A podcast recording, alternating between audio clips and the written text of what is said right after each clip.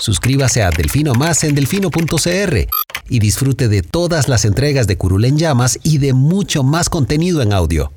Delfino.cr El chuchinguismo político. Chuchenga, diputado, chuchenga. Si va a ser por nosotros que este país se puede ir a la mierda. Y en lugar de ponerle Instituto Nacional de las Mujeres, ponerle Instituto Nacional de las Lesbianas. No tengo dinero ni nada que dar. Delfino.cr presenta Curul en llamas, cubriendo y sufriendo la Asamblea Legislativa, porque alguien tiene que hacerlo. Hola queridos suscriptores y seguidores de las plataformas de Delfino.cr, les saludamos desde el 17 de abril del 2020 en un nuevo episodio de Curul en llamas, el podcast semanal donde les comentamos los temas más relevantes del acontecer de la Asamblea Legislativa. Les saluda Luis Madrigal en compañía de... May, espero que todas y todos estén bien. Lucho, em- empecemos de una vez con los temas. Em, esta semana no hubo tantos proyectos aprobados, pero hay varios proyectos relativamente polémicos en discusión en la Asamblea Legislativa. Sí, había... Vamos había a hablar había de- programada una sesión para hoy, pero se canceló, luego hablamos de eso. Sí, eh, vamos a hablar del proyecto de combustibles, el proyecto de arrendamiento, el, pro- lo- el proyecto para las municipalidades en la crisis de COVID-19.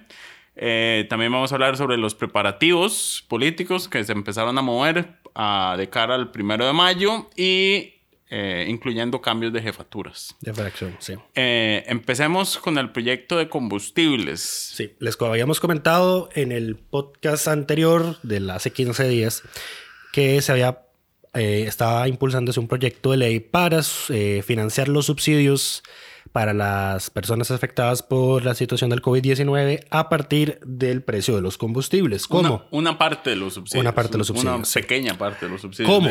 Eh, dado que el precio internacional de los combustibles en este momento está sumamente bajo, eh, la idea del gobierno es congelar el precio al- a un nivel previo a la última rebaja, o sea, anular las últimas rebajas y suspender las eventuales que se, que se pudiesen hacer, y agarrar ese diferencial para financiar los subsidios, eh, algunos de los subsidios para los trabajadores afectados por COVID-19.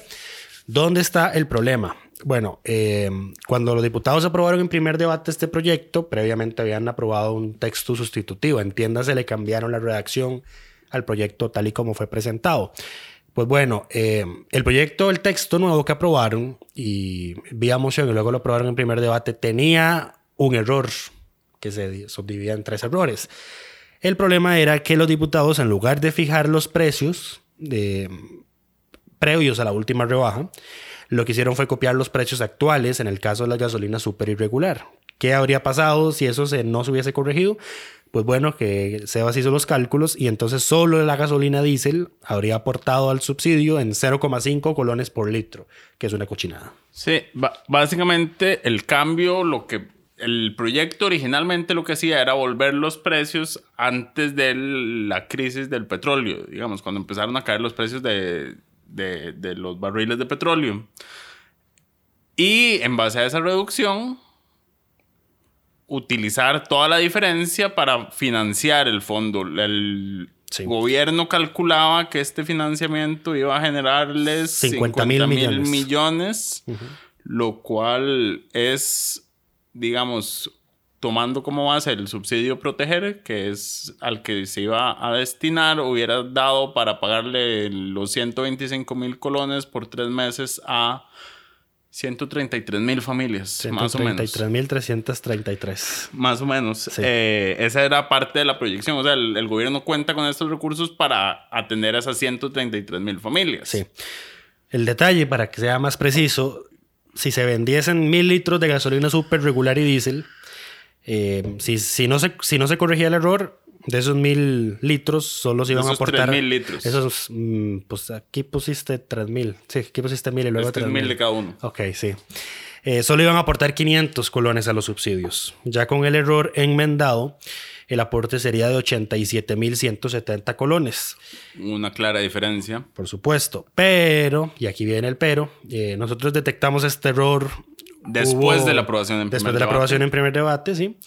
Hubo, no fue nada fácil hacerle entender a los diputados que estaban cometiendo un gravísimo error, especialmente porque estaban eh, funcionarios de RCP y Recope diciéndoles que no había ningún error porque la intención de estas dos instituciones, a partir de sus actitudes con este proyecto y con esta situación, no es que eh, se hiciera un aporte a los subsidios, sino que se congelaran los precios que actualmente están vigentes. Ahora, en términos prácticos, la propuesta del gobierno no congela los precios. Sino que fija un mínimo, sí.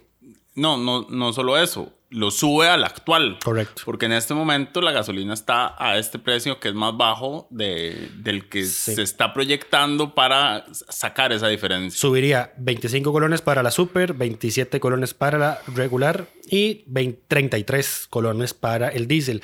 Y aquí está el otro motivo. Si bien los diputados enmendaron el error, hoy la sesión de plenario que estaba, estaba programada para este viernes, para darle segundo debate a este proyecto, se, no, para darle primer debate, porque ni siquiera lo aprobaron en primer debate nuevamente, eh, se canceló porque no hay un acuerdo. De, aprovechando que se tuvo que enmendar esta situación, varios diputados empezaron a plantear otras mociones para que el diésel quede excluido del aportar a estos subsidios, porque el diésel, recordemos que es el combustible que se usa, que es, más, es, el más utilizado en producción. En el sector productivo, exactamente, que ahorita está muy afectado. Eh, y hay diputados que también quieren exonerar de esta situación al combustible que emplean los pescadores. Siempre, hay exoneraciones. ya em, empezaron a salir las intenciones de exoneración, entonces para hoy no había un acuerdo para llegar nada más a votar. Y entonces don Carlos Ricardo dijo, pues la sesión se cancela y nos vemos el lunes. El otro proyecto por el cual no hay acuerdo y que también vendría a financiar em, los subsidios. Estos subsidios, esta, este, este pedazo de los subsidios, digamos, recordemos que una parte va a salir de las readecuaciones presupuestarias que hizo el gobierno. Otra parte sale de los fondos del CAF. Eh, y la tercera pata, digamos, de, de, fuente de ingresos de estos subsidios es, son estos ingresos y el del INS. Correcto. El INS había dicho o dijo. El INS lo que quiere aportar son 75 mil millones de sus utilidades. Sí. Y en ese proyecto tampoco hay acuerdo. Por alguna razón. Eh, hay una hay una situación que tiene el proyecto eh, y una solicitud que hizo la Superintendencia General de Seguros, que es medio polemiquita. Estoy intentando ver la publicación que hizo José María Villalta al Frente Amplio, que él lo explicó, que tiene que ver algo con los fondos de la Ley de Protección al Trabajador, que es, creo, si no me, si no me equivoco, lo que da pie al, al Fondo de Capitalización Laboral y al régimen obligatorio de pensiones complementarias, lo que conocemos como el ROP. Em, pues sí, ese proyecto tampoco hay acuerdo para votarlo tal y como está presentado, que ya esta es la segunda versión. Porque recordemos que lo primero que se quería era em, convertir en bonos las futuras utilidades del INS, entonces vender bonos a partir de esas futuras utilidades. Era algo muy complicado que ameritaba demasiado tiempo, tiempo que en este momento no hay. Y entonces la alternativa que planteó el gobierno fue, entonces lo que vamos a hacer es, el INS nos va a dar 75 mil millones de sus utilidades. Em, el INS, eh, la, la, perdón, la propuesta de la SUGESE, acá la estoy viendo, es que el Instituto Nacional de Seguros no aporte sus ganancias al régimen de riesgos de trabajo. Esa es la, la polémica que hay. Porque entonces, aprovechando esta reforma que daría los 75 mil millones de las utilidades, se quiere hacer una reforma al Código de Trabajo que trae el mismo problema de un proyecto que vamos a hablar más adelante, que es una reforma de carácter permanente, una reforma de carácter una reforma que en circunstancias normales ameritaría una discusión más larga, más detenida, más pausada. ¿Cuál es la situación? El INS, hoy por hoy, eh, da el 10% de sus utilidades a financiar el régimen de riesgos del trabajo. Y entonces eso es lo que se quiere quitar del proyecto de ley. Eh, y creo que eso es. Eh, sí. No, lo que iba a mencionar es que el presidente ejecutivo del INS, don Elian Villegas. Ajá, correcto. Publicó un artículo en Teclado Abierto esta semana donde explica eh, y trata de aclarar un poco eh, este tema, digamos, de esta reforma adicional y por qué no pone en riesgo. el, riesgo de seguros de trabajo. en riesgo de seguros de trabajo, exacto. Eh, déjame buscar si encuentro. sí, es, es, de estas. Vamos a ver, y esto nos va a dar pie a hablar del tema ahora del proyecto de municipalidades. Todos sabemos que estamos en una emergencia y que hay que tomar medidas excepcionales, pero ahí donde está el detalle, las medidas que estemos tomando en este momento, en tesis de principio, por ser excepcionales, también deberían ser temporales. Eh, ya vimos que no pasó, por ejemplo, con el tema de eh, la suspensión de jornadas de trabajo y la reducción de la suspensión de contratos y la reducción de jornadas, que esa ya es una ley que queda de ahora en adelante para futuras emergencias. Eh, pero no, es, no, es, no va a ser una medida que aplique solo para esta. Y ahí está el detalle, porque entonces ahora tenemos este, que sería una reforma de carácter permanente y que quiere eh, implementarse con una vía rápida, sin mayor discusión, sin mayores análisis técnicos de qué puede pasar a futuro, etc. Y lo mismo con las municipalidades, que se quieren zafar eh, permanentemente de la regla fiscal, pese a que ya tienen en la ley 9635 una cláusula que permite flexibilizarla si fuera necesario. Aquí vale decir que hasta el momento ninguna municipalidad le ha solicitado al gobierno que necesite flexibilizarse su regla fiscal para gastar más para atender esta emergencia. Ninguna lo ha dicho públicamente de esa manera, como para que se justifique tomar una medida de ese calibre. ¿Ya lo tenés por ahí? Sí, ahora sí. Eh, no, lo que dice don Elian es que en el contexto de la discusión del proyecto, la SUGESE trajo esta reforma, digamos, este transitorio, eh, que atentaría contra el seguro de riesgo de trabajo. Y al parecer no están en contra, ellos también están a favor de el... De la derogatoria. No. Ellos, el INS lo que quiere es poder donar los 75 mil sin, sin toda la reforma estructural que se quiere hacer, digamos. Que quiere hacer su GESE. La que tiene la, la, que tiene la propuesta de lo, el, eliminarlo del 10% de la superintendencia de seguros. Exacto. Y aquí yo creo que la, la superintendencia, al igual que, que, los diputados municipalistas, deberían dejar de tratar de meter... Eh, goles eh, en medio de una situación de emergencia porque lo importante es atender la emergencia. Ya les metieron uno, el gobierno, con el tema del Fondo de Capitalización Laboral, pero eso no da pie a que también quieran meter goles. Eh, nada más para tal vez cerrar este tema, Villalta, por ejemplo, señalaba que con los recursos del riesgo de seguro del trabajo se, se construyó el Hospital del Trauma del INS. Entonces no es cosa menor eh, la reforma que pretende hacer la SUGESE. y creo que con esto podemos cerrar por el momento este tema y pasamos al siguiente. Suscríbase a Delfino Más en delfino.cr y disfrute de todas las entregas de Curul en Llamas y de mucho más contenido en audio. Delfino.cr. Pasamos al siguiente tema que era el proyecto de arrendamientos. Eh, bueno, como podrán haber escuchado, visto, eh, hay un proyecto de ley de un grupo de diputados que busca eh, básicamente que las personas que tienen un alquiler y que ven afectados sus ingresos eh, por la crisis de COVID-19 puedan negociar con sus arrendadores. Arrendadores. La cuota mensual que tienen que pagar durante este periodo de crisis. técnicamente, más bien la ley lo que presiona es que haya un acuerdo amistoso de que deberían hacer ambas partes porque si no, caso contrario, se va a aplicar lo que dice la ley. Es que ese es el tema. ese es un, un, proyecto, digamos, que viene con un garrote encima, porque es, invitamos a todos a que negocien en buenos términos, pero si no negocian en buenos términos... ¿Por qué? Porque si no negocian en buenos términos... Tienen que aplicar lo que dice la ley. Lo que dice la ley, eh, bueno, lo que dice el proyecto de ley es que si la reducción, digamos, a menos de que sea total, y, y este es un, un error de reacción, me parece, pero a menos de que no sea una reducción total, la reducción en la renta es básicamente igual a la reducción de los ingresos. O sea, es proporcional. Si mis ingresos se, se, redujeron a la mitad, tengo que pagar la mitad eh, de, durante de los lo que paría. Durante los siguientes tres meses.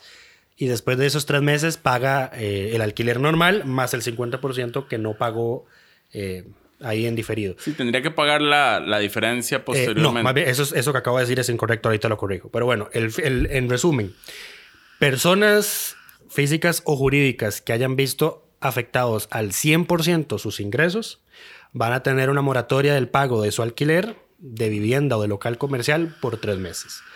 Personas que mm, con una afectación, aquí personas físicas, con una afectación de 50% o más en sus ingresos, van a pagar solo el 50% del alquiler por tres meses y personas que tuvieron una afectación en sus ingresos del 20 al 50% de sus ingresos, ahí sí hay que, se pagaría entonces el monto proporcional a la, se hace una reducción del Proporcional. alquiler proporcional a la afectación que haya a los ingresos por los siguientes tres meses.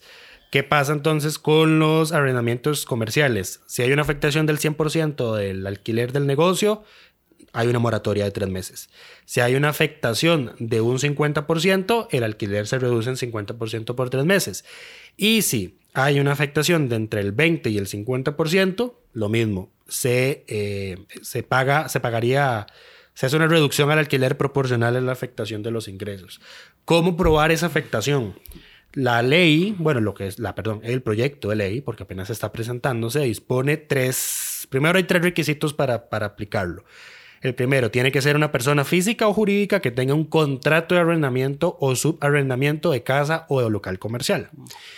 Y tiene que ser un contrato formal, o sea, digamos, aquí no lo metieron, pero normalmente un contrato en las formalidades de ley también implicaría que la persona que está haciendo el alquiler está registrada en Hacienda. El segundo es que el arrendatario, o sea, la persona que alquila, tiene que demostrar su afectación en sus ingresos. Y el tercero, tiene que estar al día con el pago del alquiler, o sea, no puede estar atrasado, y tiene que estar al día en el pago de los servicios públicos de ese alquiler.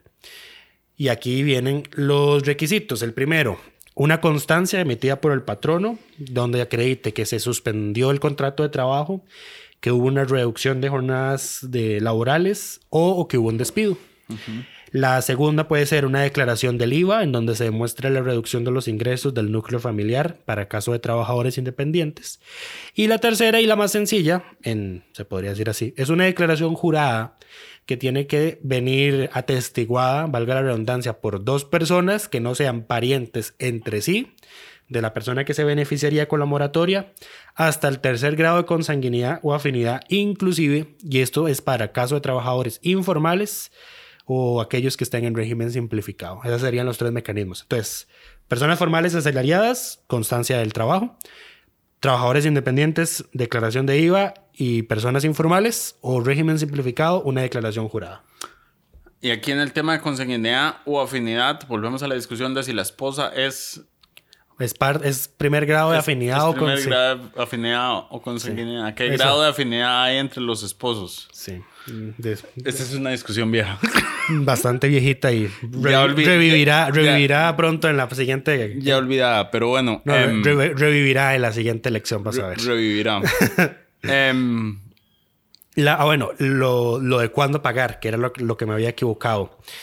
Eh, la moratoria al ser de tres meses, entonces el beneficio está por los tres meses y la diferencia se tiene que pagar a más tardar el 31 de enero del 2021. O sea, eso- la diferencia de lo no pagado en esos tres meses, lo, no sé si el término es prorratear. pues sería. Lo, se, se paga la diferencia a más tardar el 31 de enero del 2021.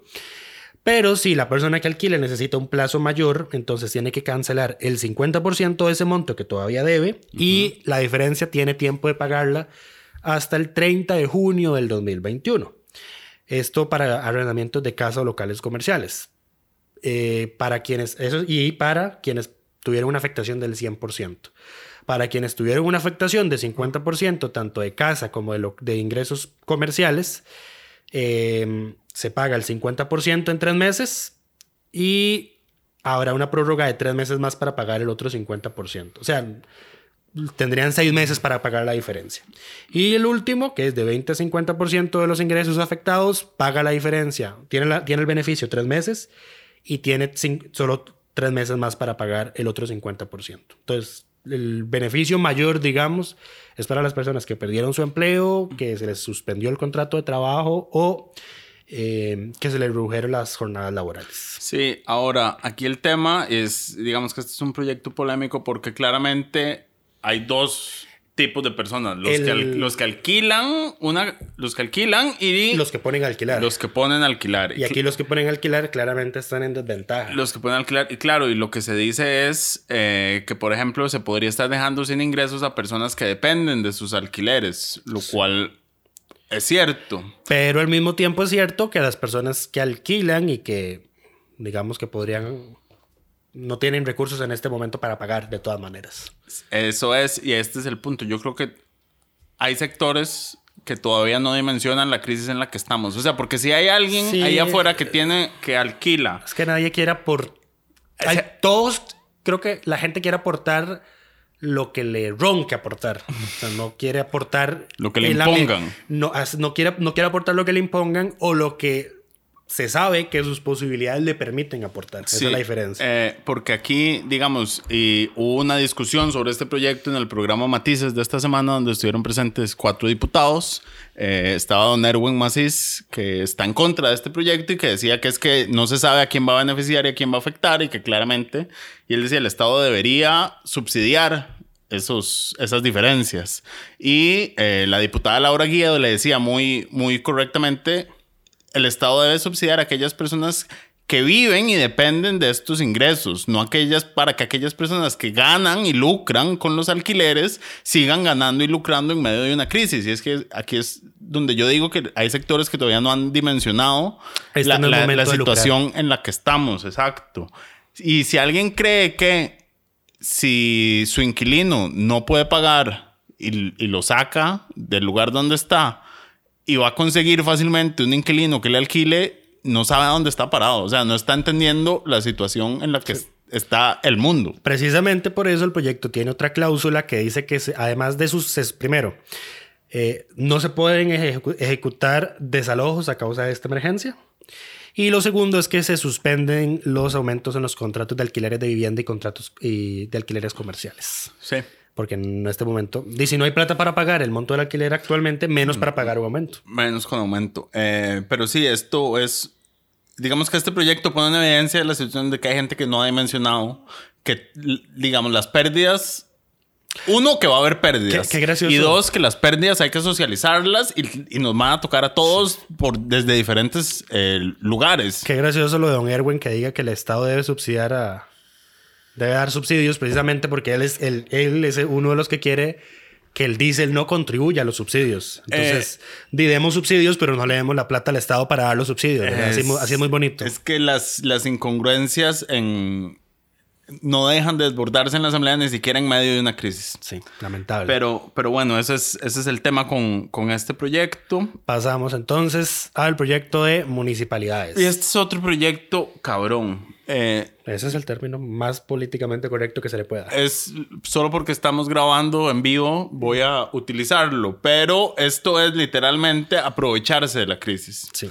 Eh, y, igual, tra- tratar de sacar beneficio propio en medio de la crisis. Pon- contextualicemos. Desde que se aprobó la reforma fiscal, o sea, al día 2 en que se aprobó la reforma fiscal, las municipalidades han estado buscando la forma en que se las excluya de la- de- del cumplir con la regla fiscal. El argumento de las municipalidades es, si nosotros generamos nuestros propios ingresos, no deberíamos por qué tener eh, limitaciones en gasto corriente. El asunto es que eso no es tan sencillo así como lo pintan. ¿Por qué? Porque las municipalidades reciben transferencias del gobierno central que naturalmente deben estar sujetas, su crecimiento está sujeto en este momento a los límites de crecimiento que diga la regla fiscal. Eh, entonces, si se elimina la regla fiscal a las municipalidades, pues entonces el Estado queda todavía aún más obligado a presupuestar lo que debería darles sin ese límite, lo que sigue aumentando el gasto, lo que sigue debilitando la reforma tributaria, lo que sigue aumentando el déficit y acercando la fecha para cuando necesitemos otra reforma fiscal, haciéndola más, más cercana a hoy. Y lo que tampoco dicen es que, por ejemplo, en este momento, si la regla, la regla fiscal que aplica, porque las municipalidades no han sido exentas de, o sea, no están dentro de las instituciones a las cuales se les ha levantado ese requisito, es que si las municipalidades tienen más dinero para gastar, lo pueden gastar en inversión, Que es lo necesario. en inversión en sus eh, comunidades. No tiene que ser necesariamente gasto corriente. La regla fiscal no limita el gasto de inversión. El- por lo menos el, el nivel en el que estábamos no limita el gasto de, de inversión. Hay niveles posteriores que sí. Pero bueno, ellas han insistido, tienen procesos judiciales abiertos por este tema, acciones de inconstitucionalidad, Proyectos de ley. eh, proyectos de ley. eh, y en medio de esta crisis, eh, han encontrado el apoyo del grupo de diputados que vienen, eh, digamos, son diputados municipalistas, por así decirlos. Son un grupo de diputados con vínculos eh, antiguos o actuales con las municipalidades, ya sea porque fueron alcaldes o fueron, digamos, Regidores. regidores tuvieron Sí. algún puesto municipal y siguen teniendo un vínculo con, con esa base, digamos, política y están dispuestos a aprovechar la crisis para eh, meter el golazo y sacar a las municipalidades del arreglo fiscal sin ningún tipo de limitación. Sí, y ese es un aspecto, vamos a ver, para revolva- devolver- devolvámonos un poquito. Este proyecto, antes de que se presentara Don Erwin Macís, volvemos con Don Erwin Macís, eh, le envió el borrador del texto a la Contraloría General de la República y la Contraloría, por usar un término correc- políticamente correcto, lo destruyó completamente. Sí. Porque son, eh, aunque algunas de las medidas que más que todo son moratorias de impuestos para los contribuyentes municipales, son temporales, eh, aplicarían para 2020 y 2021, hay medidas como la exclusión de la regla fiscal, que sí sería una medida permanente.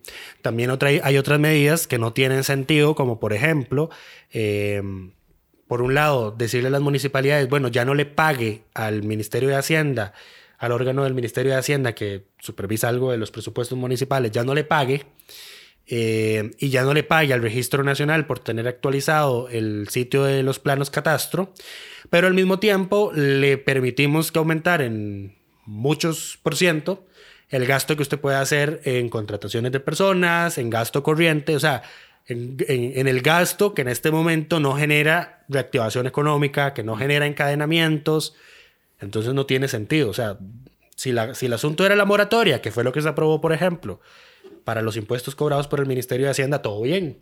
Además es una medida excepcional y temporal. Pero acá tenemos entonces unas moratorias de impuestos excepcionales y temporales, pero al mismo tiempo medidas permanentes eh, y medidas que no, no, no concatenan, o sea, no, no tienen una justificación de por qué se meten. De hecho, yo, yo tengo dudas de, de si ese proyecto no se cae por co- Conexidad. Por conexidad, porque toda la fundamentación del proyecto y el mismo título del proyecto dice eh, que es en el marco de la atención de la emergencia. Entonces, si esa es eh, el- espíritu del proyecto, no deberías poder meter una reforma permanente como es eh, quitarlo de eh, quitarle la regla fiscal del todo a las municipalidades. Suscríbase a Delfino Más en delfino.cr y disfrute de todas las entregas de Curul en Llamas y de mucho más contenido en audio. Delfino.cr También decía la Contraloría que no tenía sentido, por ejemplo, excluirles de la regla fiscal porque en este momento partidas de gasto superfluo, por ejemplo, ya no se están usando. Entonces son recursos que pueden redestinarse a la atención de la emergencia. Y también critica muy insistentemente la Contraloría que, toda la- nin- o sea, que las medidas en general no vienen fundamentadas en la exposición de motivos. O sea, es un proyecto con medidas que nada más tienen las medidas, no tiene una justificación de por qué esta es necesaria, cuál es la, justi- la justificación legal, técnica o por lo menos política. Entonces, presentan la vara, pero no dicen para qué, por qué o cómo. Entonces, así es muy difícil, digamos. Claro, Eh, porque aquí lo, lo único que podrían poner ahí es porque lo queremos desde el día uno, eh, básicamente. Eh, no es momento. No. Como dijimos, eh, la asamblea ha trabajado, digamos, relativamente bien. Aquí, mira, loco, aquí está la parte matadora de la Contraloría. Finalmente preocupa a la Contraloría General de la República que las normas que se proponen en este proyecto de ley carecen de elementos mínimos como datos, estimaciones, análisis o respaldo técnico que sustente eh, las posibles reducciones de ingresos, el incremento de los gastos, información vital para la toma de decisiones en momentos de crisis y de frente a los escasos recursos disponibles. Lo anterior con el fin de asegurar la viabilidad y la necesidad de la propuesta legislativa, así como la obligada transparencia y la rendición de cuentas. Sí, em, en todo esto lo que no tiene sentido es que el gobierno convoque El proyecto. estos proyectos eh, a menos de que necesite tener a los diputados, a este grupo de diputados contentos y se haya puesto esto como condición. Para algo, que para, no sabemos. Para algo que, pueden, pero que puede ser otro es. proyecto o puede ser la elección del primero de mayo. Eh, pero lo cierto del caso es que es indigno de estos diputados, y hay que decirlo con nombres, aquí está metido Roberto Thompson, aquí está metido María José Corrales y otro montón de diputados municipalistas que están buscando sacar beneficio propio porque estas eran sus intenciones desde el inicio en medio de una crisis. Y se ve muy mal Liberación Nacional, que es la que tiene ahorita la mayoría de las municipalidades, eh, queriendo liberar el gasto a las municipalidades. Es, que muy por, obvio. Es que es obvio, exacto. O sea, cuando vos manejas más de la mitad de las municipalidades, eh, y más que todos sabemos el nivel de corrupción que existe a, nivel municipal, o sea, los desastres ah, y, a nivel municipal el tema no en, terminado, el, en, el tema, cierto, en el tema de gasto son harto conocidos. El tema no ha terminado. No solo las quieren liberar de la regla fiscal, sino que también las quieren, les quieren permitir que hagan contrataciones fuera del SICOP, que es el sistema de compras públicas, en medio de una emergencia. Sí. O sea, acaba de salir un informe, creo que era de Transparencia Internacional, que decía, que recordaba, porque esto es de siempre, que las situaciones de emergencia nacional es donde más se prestan los actos de corrupción en las contrataciones. Y, y que yo sepa, las contrataciones que está haciendo en este momento la mayoría del gobierno, creo que la caja, pero es que la caja tiene un mecanismo ahí de excepción propio de la caja pero las contrataciones se siguen haciendo todas en el SICOP, aunque sean de emergencia. O sea, el SICOP permite hacer compras de emergencia en plazos sumamente cortos. Así que no hay ninguna justificación. No hay ninguna justificación para, sacar, eso de ahí. Para sacarlo de más allá de querer abrir el espacio para la corrupción en el manejo de la emergencia. Y eso es básicamente lo que estos diputados, ese es el mensaje que le están dando a la ciudadanía, tratando de disfrazarlo de medidas de atención a la emergencia. La disciplina fiscal es buena compañera en la generación de resultados para las comunidades, dice la Contraloría. Sí, eh, la Contraloría, eh, pero bueno, terminando con, con el proyecto, lo mejor que nos podría pasar es que este proyecto se retire y se formule un proyecto que permita lo que realmente se necesita. Moratorias, moratorias a, los impuestos municipales para las personas y las empresas. Eso es lo que hace falta. No hay por qué meterse a, a a meter goles. A, meter goles por todo lado. Sí. Hablando de la Contraloría, la Asamblea cambió el proceso de elección. Eh, usualmente, recordemos, esto pasa por la Comisión de Nombramientos. Eh, en medio de la situación de emergencia, las comisiones no se están reuniendo. Entonces, Carlos Ricardo, en conversación con los jefes de fracción, acordó que sea el plenario quien eh, asuma el proceso. Asuma este proceso. Entonces, ahorita están recibiéndose atestados en la Secretaría del Directorio. Cuando pase el periodo de, de, recepción de documentos, los diputados van a tener acceso a ellos, el público también, van a estar colgados en la página de la Asamblea Legislativa y, ya veremos a quién escogen. Cada diputado puede, tiene permitido postular a una persona eh, y luego va a haber un plazo máximo de dos días para escoger a alguien. Eh, yo esperaría que, dado que la Contraloría despedazó ese proyecto de las municipalidades, los diputados no lo agarren como argumento en contra de doña Marta Costa, que ha, expresado sus intenciones de reelección. se va a eh, postular para y que además sería un acto de bajeza política, especialmente si recordamos que muchos diputados, muchos, muchos, muchos, la contactaron a ella cuando, eh, si no mal recuerdo, los sindicatos del Poder Judicial la denunciaron ante la Fiscalía General de la República, que era un acto claro tendiente a frustrar su reelección porque uno de los requisitos de la Comisión de Nombramientos y que ahora cogió el plenario es que los postulantes no tengan investigaciones eh, o denuncias interpuestas y abiertas en este momento. Eh, que es un toque jodido porque yo puedo ir a denunciar a cualquiera que me dé la gana. Eso no quiere decir que mi denuncia esté fundamentada. Una denuncia no tiene que estar fundamentada. Correcto. Y ahí está el detalle. Pero bueno, ya veremos qué ocurrirá cuando eh, concluya este proceso. Ya veremos. Pero bueno, el tema para finalizar es que ya empezaron los movimientos del 1 de mayo, en, la Asamblea Legislativa. Ya el PUSC oficializó que quiere que el diputado Pablo Heriberto Abarca sea quien asuma la presidencia del Congreso. Recordemos que el pasado primero de mayo el PUSC quedó completamente excluido del directorio legislativo. Porque así lo quisieron ellos. Eh, por insistir en no querer al, al PAC, al partido oficialista, dentro del directorio. Entonces ellos plantearon una oposición en compañía de los diputados transfugas y algunos otros. Eh, y perdieron. Sí. Abierta y eh, atrozmente perdieron no solo sus puestos en el directorio, sino también varios puestos de presidencias y secretarías en comisiones. O sea, les salió cara la movida y no aprendieron la lección. Sí, eh, vamos a ver. Recientemente salió una noticia de La Nación que decía que Liberación y Restauración decían que la intención de la nuevamente que la intención de la unidad de sacar al PAC del directorio no tenía no era prudente, especialmente en un momento de emergencia nacional y creo que alguien usó la analogía de que no era no era lógico eh, quitar al capitán del barco de la mesa de toma de decisiones, que es precisamente lo que está pasando en este momento. En este momento todo el aparato estatal está o debería estar trabajando de manera coordinada con el Poder Ejecutivo para sacar este país adelante en esta emergencia. Ahora más que nunca se necesita una coordinación fuerte y no politiquera de los cuatro poderes de la República. Eh, entonces, sí, creo que si insisten en eso y si la posición está pronunciada por Liberación es consistente y abarca a todos sus diputados, aunque Liberación es una fracción generalmente disciplinada que va en línea. Disciplinada, pero que está dividida en dos sectores Sí. en este momento. Eh, entonces, debería haber entonces por lo menos un puesto en el PAC, para el PAC en el directorio nuevamente. Eh, pero ya veremos, veremos si se repite la alianza que nombró a Carlos Ricardo presidente, que era Liberación, el PAC, Restauración y Doña Zoila. Y Doña Zoila, sí. Sí, eh, que se lo que necesitan son 29 votos para 29 nombrar, votos para que nombrar los el tienen, son 17 de Liberación, Si, es, si actúan en bloque.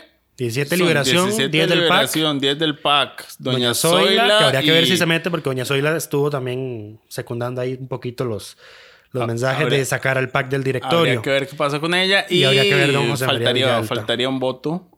Y más los ah, restauradores. no, sí, más los de restauración. Más los de restauración. A ver, esto, la, la matemática es sencilla. Si Liberación, el PAC y Restauración, por más rara que suene esa combinación, se ponen, se logran poner de acuerdo, eh, no van a tener ningún problema en nombrar el directorio.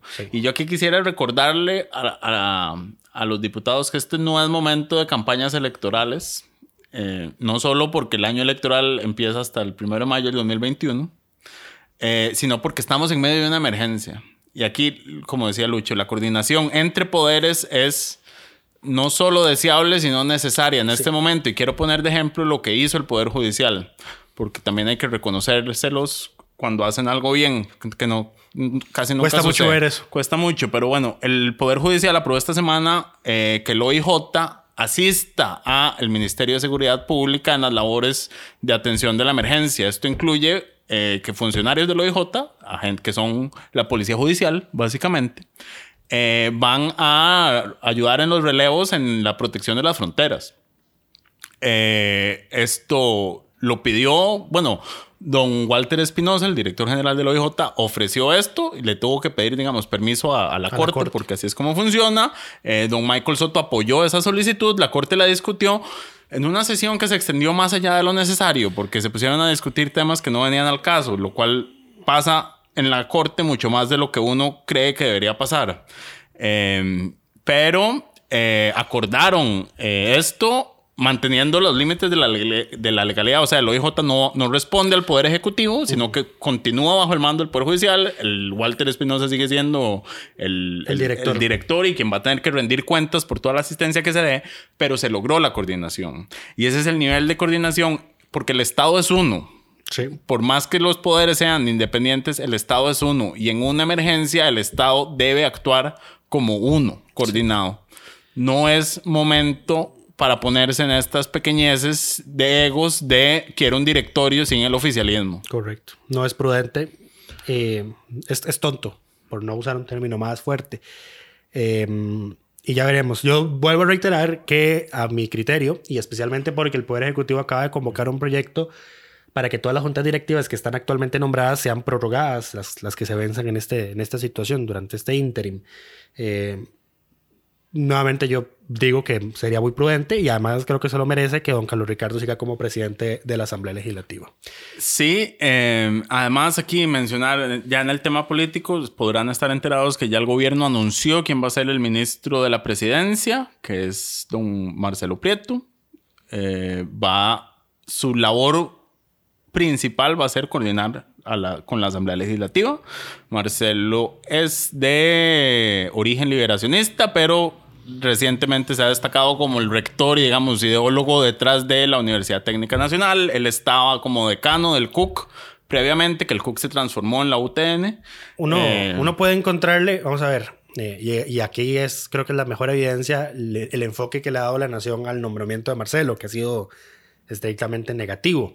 Eh, uno puede encontrarle cosas positivas a Marcelo, como por ejemplo ser el ideólogo de la UTN, eh, y llevarla a lo que es hoy, con la cantidad de estudiantes que tiene y el crecimiento del presupuesto que tiene, eh, puede encontrarle las acciones judiciales que interpuso como rector contra la ley 9635, pero también puede encontrarle declaraciones eh, de él criticando los gastos superfluos y las anualidades altísimas en las universidades. Sí, O sea, es- el, de los rectores. Él tiene el- las dos cosas. De, o sea, de no- los rectores, él ha sido el que más ha se- señalado la importancia que- del ajuste en los salarios del sector Y universitario. además, él es uno de los que, como rector de la Universidad Técnica Nacional, naturalmente, ha estado peleando para que la UTN sea formalmente incluida dentro del FES, porque hoy por hoy es una, es, adicio- es un- una partida adicional. Es un apéndice aparte. Porque si se mete la UTN en el FES, baja el presupuesto el de las otras universidades. Sí.